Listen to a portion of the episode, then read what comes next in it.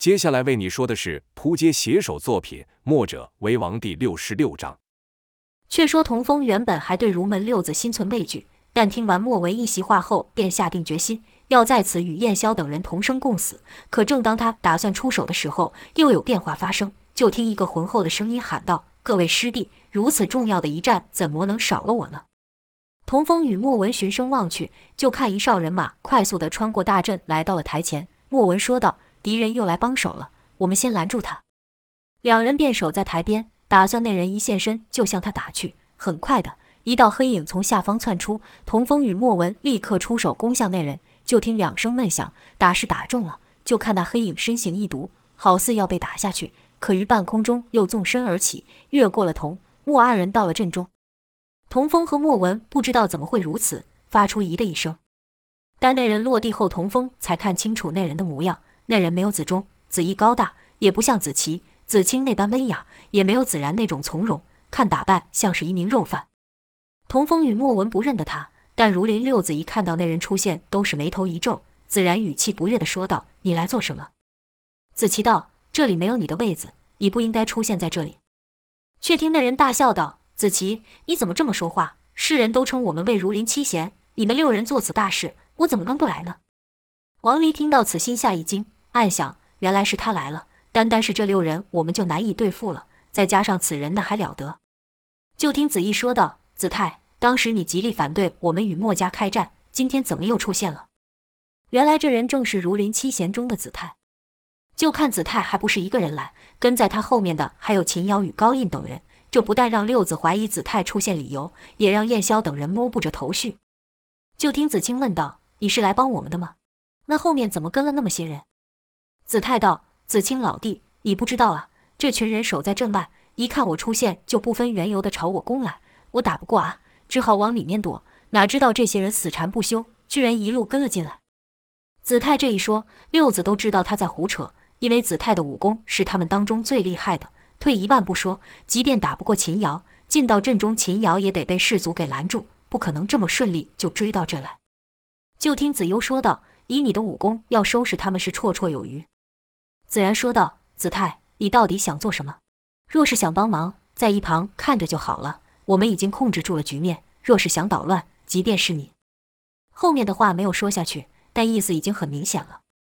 子泰说道：“子然老弟还是这么的冷淡，一切以大局为重是吗？”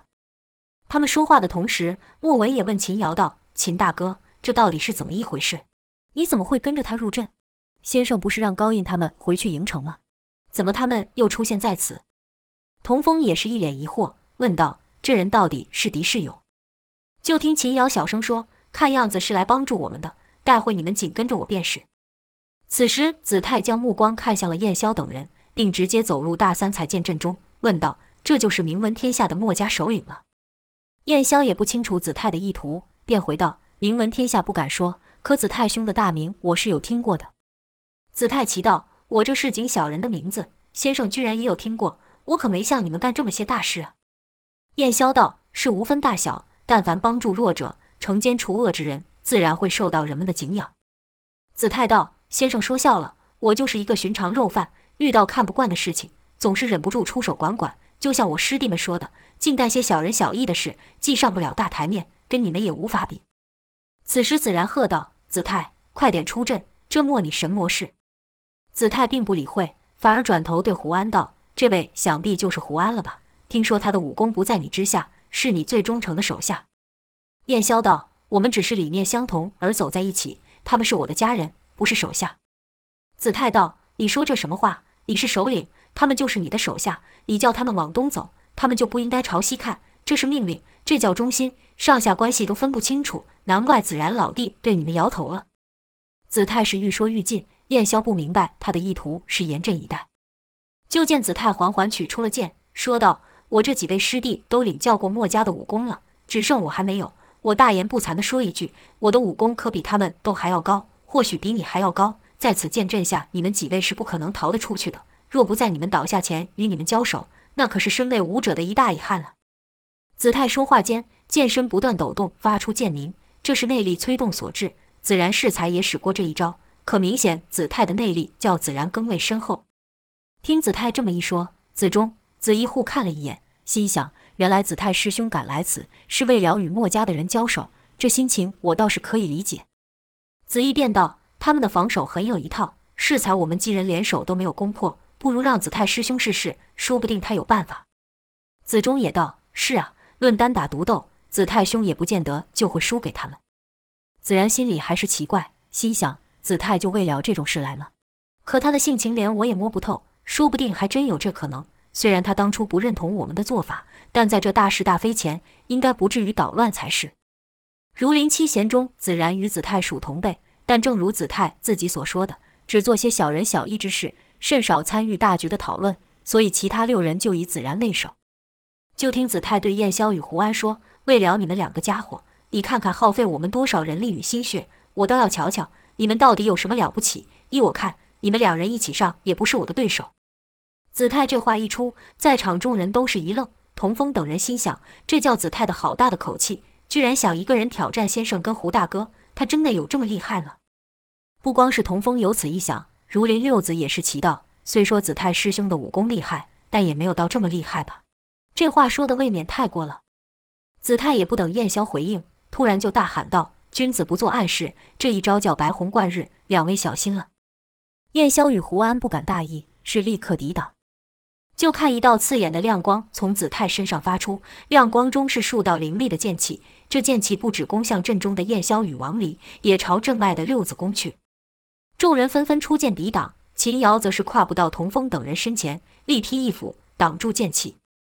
剑光过后，就看子泰还是站在原地，燕霄与胡安也维持同样的姿势。就听子泰说：“这招白虹贯日是先以剑光扰敌人耳目，再以剑气伤人。”如果我刚刚在接连使出势如破竹，或是力挽狂澜，你们两人只怕就要倒下了。像子泰这样先出手，再以言语说明后续的招式，就断定自己能赢，众人都不禁想：这家伙未免也太骄傲了。就听叶霄回道：“胜负之分，可不只是取决于一人武功的高低而已，还有许多的因素。或许你的武功真的比我高，但我身后还有许多的东西支撑着我，所以我是不会倒下的。从前不会。”今日不会，以后也不会。子泰冷笑道：“我以为我已经够狂妄了，没想到你比我还不要脸。墨家的燕霄啊，现在这世道可不是一个讲道理的世道，这点你应该比我还清楚吧？”燕霄点了点头，说道：“所以我的道理在于天，而不在于人。”子泰摇头道：“寄望于那摸不着的天吗？那我只能说你的天就要塌了。接下来我就不是说说而已了，好好领教我儒门的武功吧。”话音未落。子泰又和刚才一样，周身发出亮光。当六子都以为子泰会跟刚才所说一样，于白虹贯日后使出克敌的狠招时，却看亮光过后，子泰不见了。不止如此，原本在阵中的燕霄等人，甚至是阵外的童风与莫文等人也都不见了。眨眼间，居然只剩六子还在台上。子期忙道：“不好，我们上当了。师兄是来帮助他们的。”子然道：“可恼了，子泰这家伙。”这时，子清手指一触，说道：“师兄带着他们从那跑了。”子然道：“出不去的。”子忠、子义，快变换阵型。就看子忠、子义一个挥舞大旗，一个吹起号角，下面的降龙伏虎阵就起了变化。子然还不放心，说道：“子泰深知此阵的出入之法，你们几个快去把守关卡，我去追子泰，千万不能让他们逃跑了。”子忠等人就朝子泰前方的关卡奔去。却说子泰是如何与秦瑶接触，又如何相助燕霄的？原本秦瑶在阵外与高印等人拼命地阻挡阵势流动时，有一人朝他们奔来，那人正是子泰。子泰到了秦瑶身旁，说道：“没用的，你这样只是让他们平白牺牲而已。”秦瑶不知这人是敌是友，便问：“你是何人？”子泰说道：“我是儒门的子泰。”子泰的大名，秦瑶是知道的，但他不解的是子泰为何出现在此。就听子泰道：“你们的首领和伙伴都陷入危险中，快跟我走！我知道出入此阵之法。”秦瑶还在犹豫时，就听子泰喊道：“还在想什么？你不想救你们的伙伴吗？你不想救救你身后那群人吗？快跟我走！”当此之际，不容秦瑶多想，只能跟着子泰入阵。就看子泰在人群中穿梭，阵里的军校不识得子泰，自然将子泰当成是和秦瑶一伙来闯阵的，朝他攻去。子泰是尽量不伤害他们，逼不得已时只是出手将他们打退。在子泰的带领下，秦瑶等人才能以极少的损伤来到阵眼。而子泰于第一次使出白虹贯日时，他可不是真的没有动，而是随着剑光到了燕霄与胡安之间，以内力传音道：“我是来助你们的，相信我，我会带你们出去。”剑光过后，子泰便回到了原本的位子。燕霄心想：素闻儒门的子泰是个重情重义的人，在这种场合应该不至于使什么手段。如果真如他所说，能将我们都带出此阵，自是极好；如果不行，他们要的也不过是我燕霄一人而已，就由我来换取他们的性命。便选择相信了子泰。所以在子泰第二次使出白虹贯日时，子泰穿过燕霄与胡安的中间时，两人就没有出手，而是一人抓着王离，一人抓过栾素，跟着子泰跑去。秦瑶等人知道子泰的意图，更是第一时间带着童风、莫文与高印等人退去。子泰知道子然不会让自己这么轻易就带着燕霄等人出阵，刚到一个关口，就看关口已经堵死，子忠挡在了面前，说道：“师兄，抱歉了，我不能让你过去。”子泰不愿与子忠动手，更何况现在一动上手，势必被缠住。等子然率人赶来时，燕霄等人就插翅难飞了，立刻喊道：“这边，随我来！”带着众人又朝另一个关口中去，可那里的情况也是如此。子期守在了前面，剑指子泰，说道：“师兄，大局为重，对不住了。”子泰骂道：“可恶！子然这家伙应变真快，这下要出去就难了。”燕霄却说：“还有一条路，跟我来。”此大阵如此仓促变动，燕霄自然能感觉到虚实之处，领着众人就朝那处前去。跑了一会，果然现在关口无人把守，那里是他们入阵的地方。对子然而言，这里就是一条死路。即便燕霄等人躲回寨内也没有关系，就没有派人在这。到了关口，子泰道：“我在这挡住他们，你们去吧。”燕霄道：“为什么你要帮我们？”子泰道：“我不是帮你，我是帮我自己。”燕霄不解，又问道：“那你怎么对你的兄弟交代？”子泰道：“先生，这不是你该担心的事情，你还是好好想想该怎么逃出去吧。就我所知，这寨没有其他出路。”但现在也只剩这条路了。你要是逃出去了，那我才放心，也才是救了我们几人的性命。正说话间，就看子然带着其余六子赶来，就看子泰挺身横剑挡在燕霄等人前头，丝毫不退让。子然看子泰一副要动手的样子，便责问道：“你平常任意妄为就算了，今日这是关系重大，你知道自己在做什么吗？”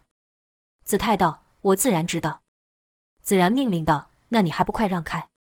子泰道：“正因为我清楚我在做什么，才知道你们这样做的后果。我不会让开，我是在救你们，是在救天下的儒生。”子然脸一沉，说道：“不要再胡说八道了，我们可是奉命办事的。”子泰道：“但你这样做是错的。”子然道：“我没时间跟你扯这些，赶快给我让开，不然别怪我不客气了。”说罢，子然剑指子泰，子泰也摆出剑招，说道：“子然，听我一言，收手吧。”子然不理会子泰，叫道：“子忠、子义何在？”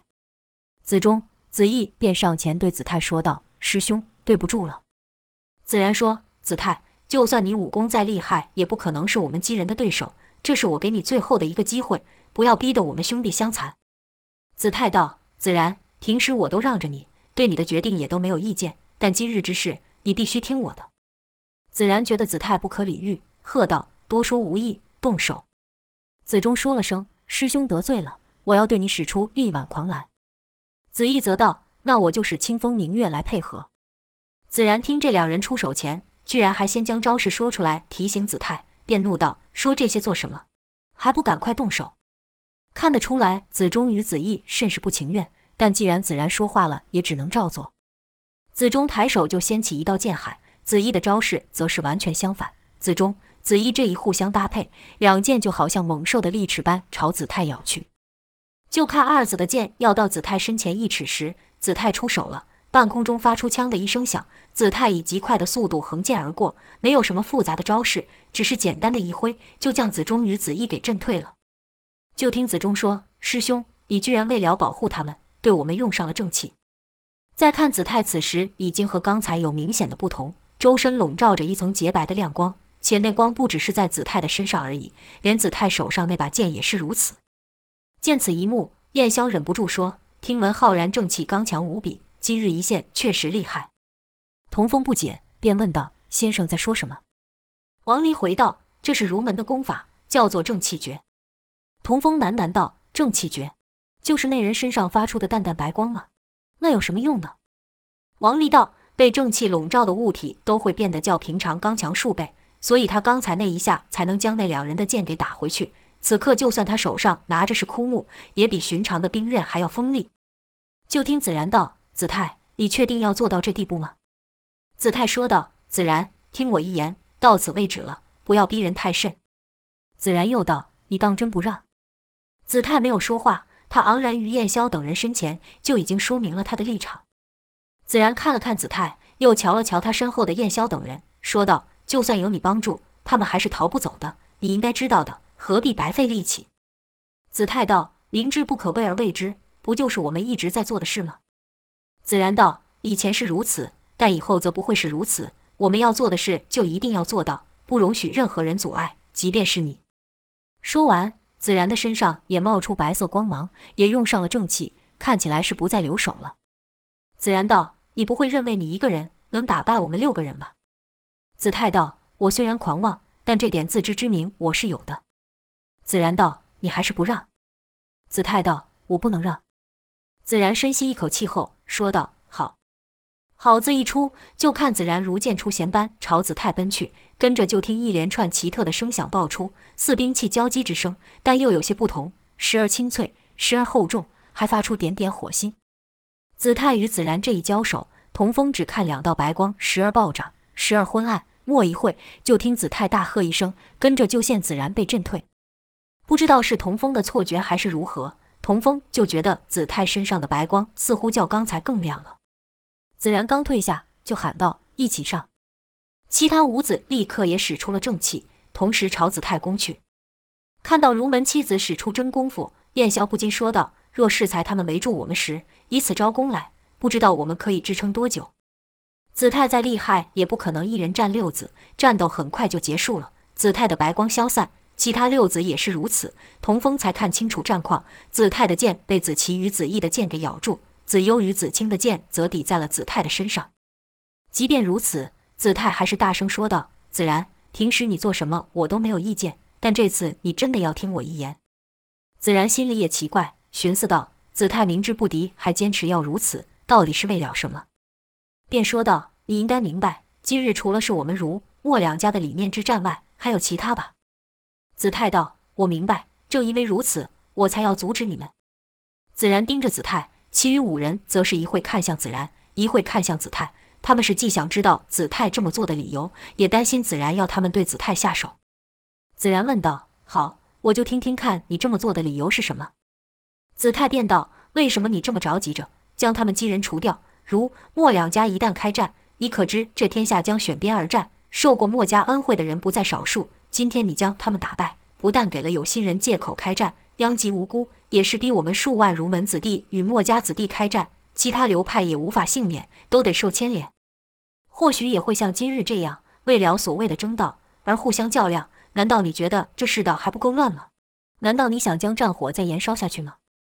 子然道：“为了替这乱世画下句点，过程中的纷乱是难免的，但纷乱过后将带来全新的秩序。”子泰突然大喊道：“难道你们怀疑自己吗？”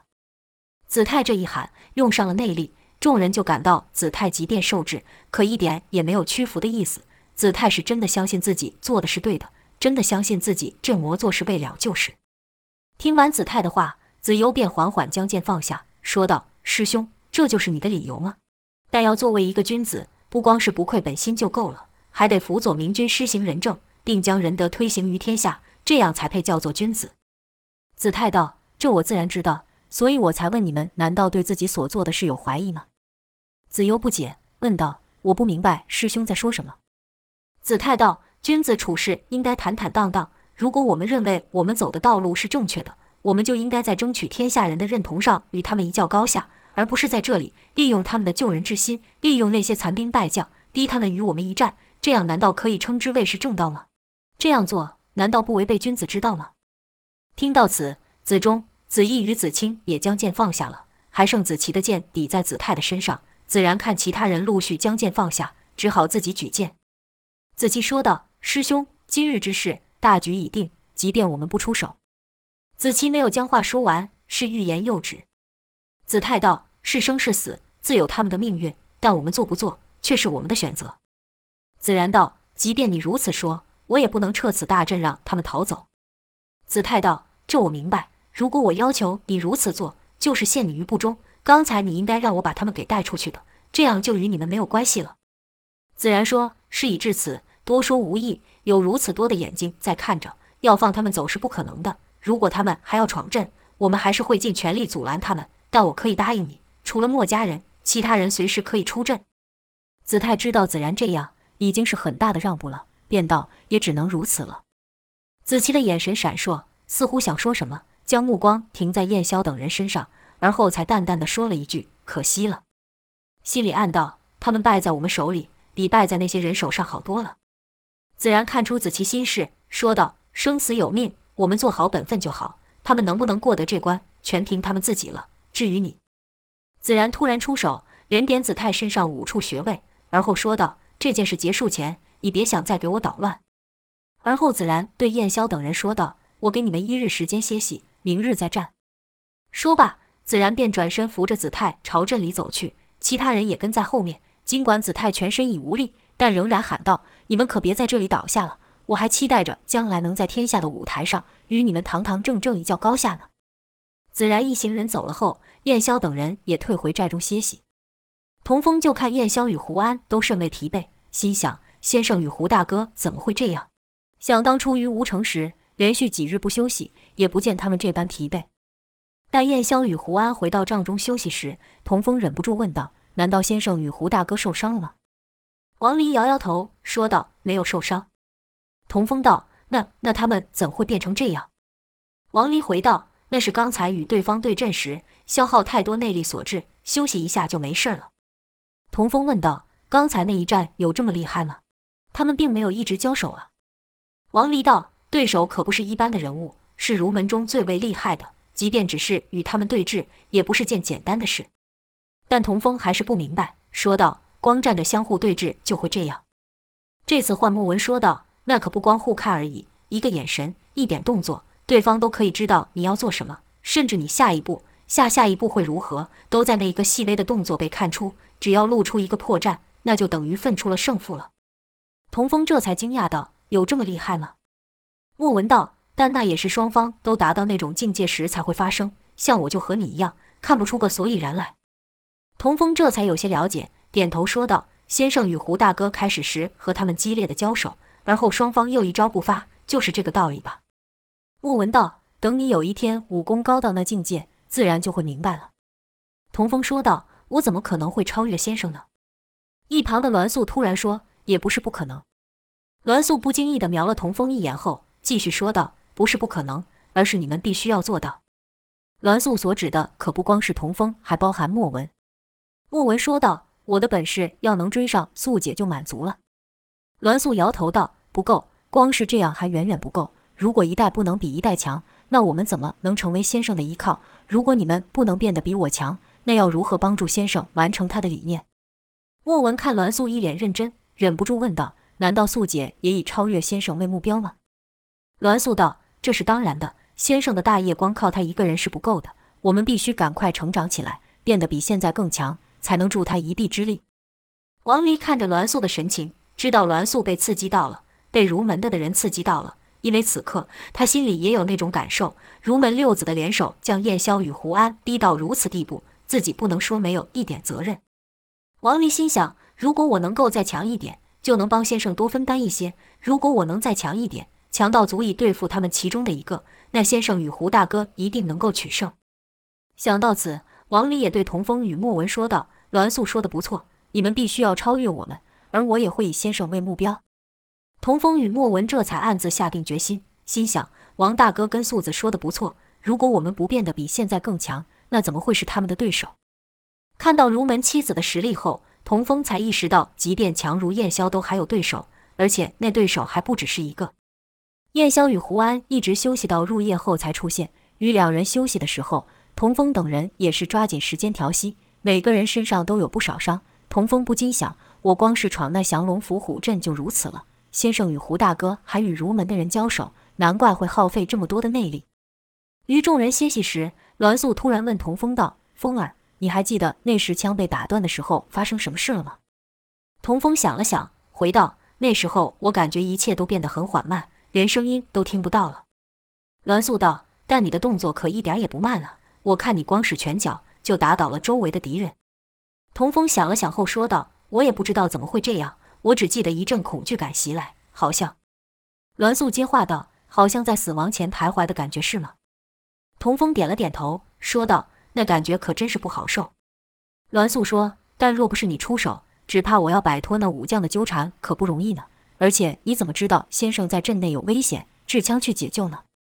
童风摇了摇头，回道：“就是一个直觉，我也不清楚那感觉该怎么形容。”听到栾素与童风的对话，王林与莫文也凑过来说道：“原来那三把枪是你丢的呀，可真是及时啊！若是晚了一步，那先生与胡大哥就危险了。”童风不解，问道：“危险？怎么了？”莫文就将燕霄与胡安落入陷阱的事说了一遍，童风与栾素才明白。待听完后，栾素突然对童风出手试探，童风自然的伸手抵挡，可没有几下就被栾素给制住了。栾素松手说道：“我猜的果然没错，那时你使的不是匠心独具的功夫，而是另一种功夫。”童风不知道自己身上发生什么事，反问栾素道：“真的不是匠心独具吗？”栾素道：“连先生都无法预料到陷阱，你能于远处感应到。”那自然不是匠心独具了。栾素此话的意思是：难道你的匠心独具功力会比先生还要深厚吗？莫文好奇问道：“那是什么呢？”啊，是了，肯定是道家的武功。王立也点头赞同，这样就说得过去了。毕竟风儿与我们不同，身负冯道长的玄妙武功。栾素也觉得合理，毕竟道家武功很是奇妙，妙到有时连先生也无法理解。童风身负两家绝学，自然是与自己不同了。童风也不知道为什么，便没有说话。其实这种情况也不是第一次出现。童风还记得第一次生出这感觉的时候，是在吴城他的首战。那时他也感觉一切像是静止般，没有一点的声音，周围的人也都像僵住般不动。当那时刻发生时，童风本来也是动不了的，可他就感觉到有一股奇异的力量涌现，让他可以突破，让他可以行动。童风细细一想，那情况出现的时候，都是自己濒临死亡的时候。没有多久，燕霄与胡安出了帐，王离等人立刻上前想听先生有什么吩咐。原本秦瑶是在和高印等人说话，一看到燕霄出来，也是立刻站起来，想知道燕霄下一步该如何。就看燕霄与胡安的脸色虽比刚才好了一些，但毕竟休息时间不长，还没有完全复原。燕霄见看了看众人，每个人都是伤痕累累，甚至连莫文的身上也有好几处伤口，这叫燕霄如何不心疼呢？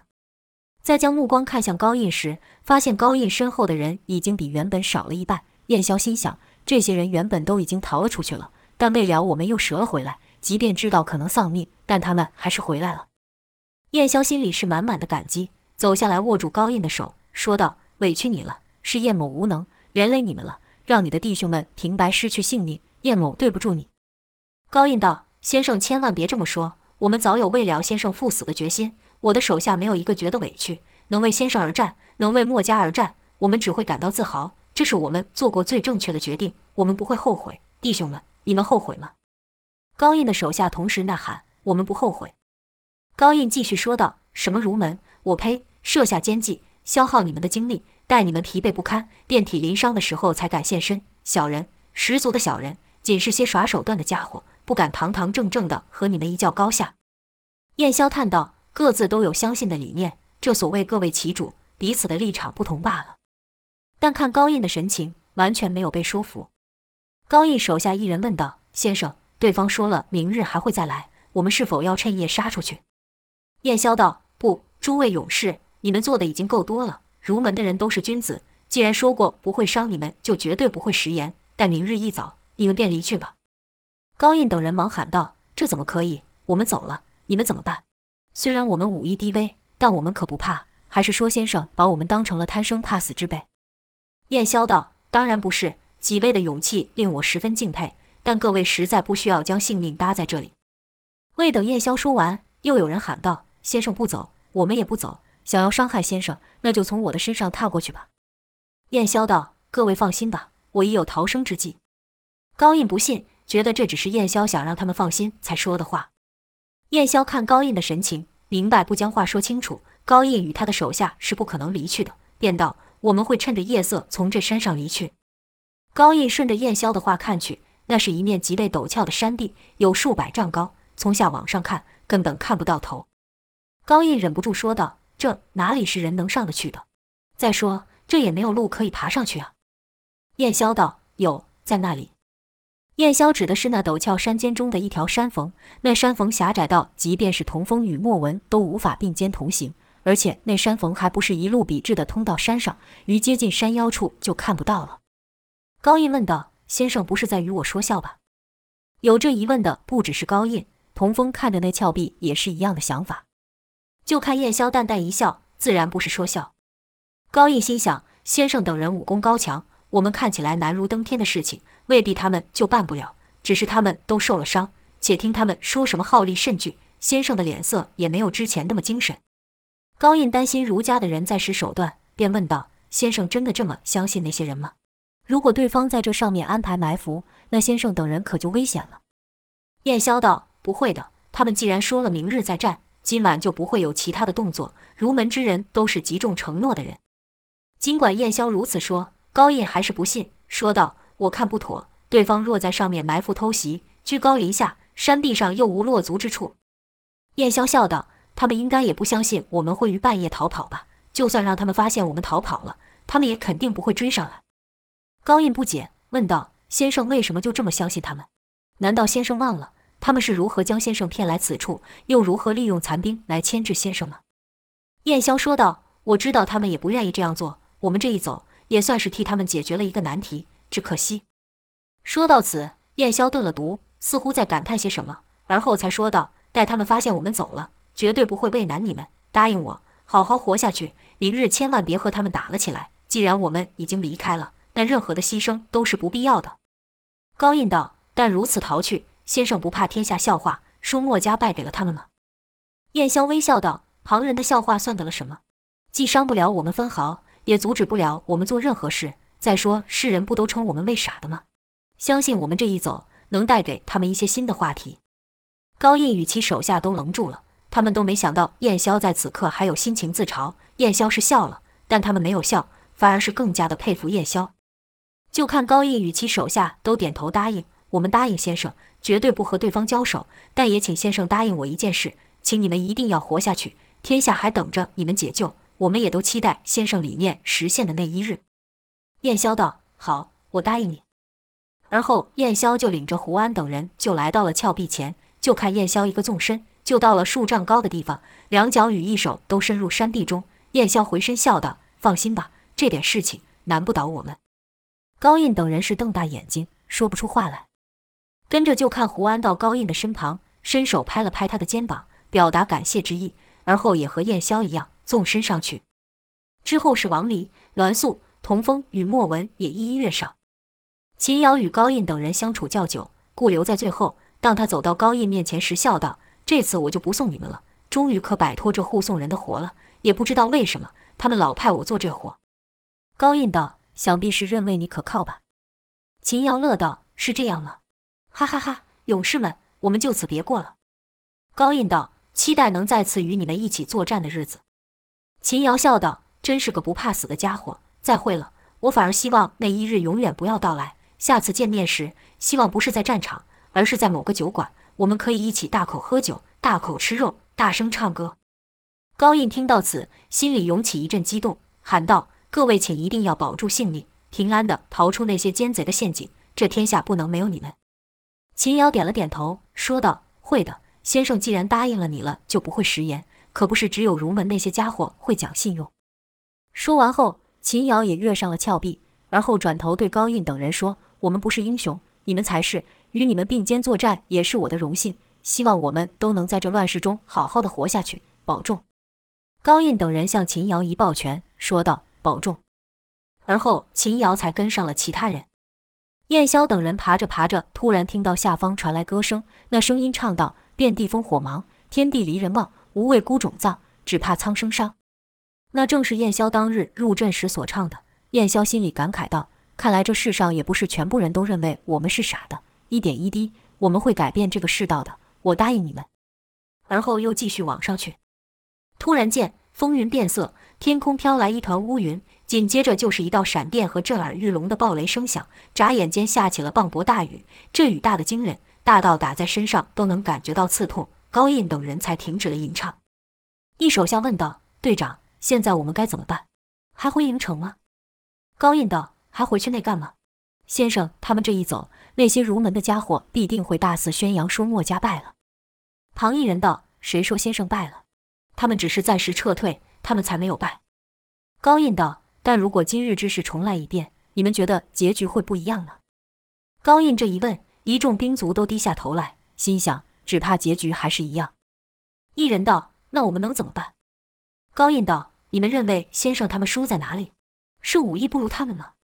有人反驳道：“才不是，他们就是惧怕先生他们，才会想尽办法先削减他们的力量。”高印又问：“那是他们比较有谋略吗？”又一人反驳：“哼，他们那算是谋略吗？”使下了这么多的阴谋，最后还不是困不住先生他们？高印突然喊道：“既然不是武艺，也不是谋略，那到底是什么让他们败了？”这喊声甚是痛心，且充满了不甘。众人也是这样的心情。良久，高印才说：“是人手，先生是无人可用。如果今天不光是我们几人，而是十倍、百倍，甚至是千倍的人，我相信此战赢的一定是先生。”高印这一说，众人都抬起了头。任凭大雨打在他们的脸上，也没有一个人低头。有人说道：“我知道我们该做什么了。我们该做一个真真正正的墨家军。这种事，先生他们不会去做，只有靠我们。”高印点了点头，说道：“我们就是墨家军。”随后是众人齐喊道：“对，我们就是墨家军。”